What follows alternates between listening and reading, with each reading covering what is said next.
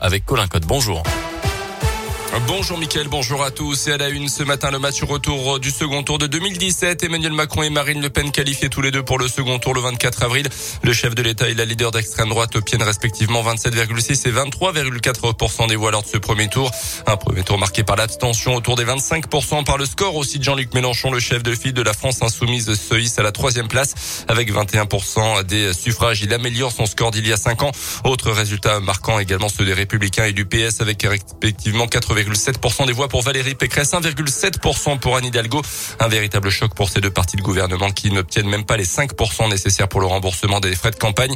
C'est le score le plus bas de l'histoire du PS à une présidentielle. Moins de 5% également pour le candidat écologiste Yannick Jadot. Écoutez la réaction d'Eline, une militante écologiste. Ça m'affecte surtout, euh, je pense en tant que jeune euh, aujourd'hui en 2022, parce que après euh, bah, le rapport du GIEC par exemple, qui est très récent, qui est encore ancré dans nos mémoires, on ne sait pas sur quelle planète on va vivre en fait et quelle planète euh, les politiques sont en train de nous laisser. C'est un peu euh, douloureux ce soir de voir ce résultat. Oui, à l'exception d'Éric Zemmour et de Nicolas Dupont-Aignan, la majorité des candidats du premier tour ont appelé à faire barrage à l'extrême droite en vue du second tour le 24 avril.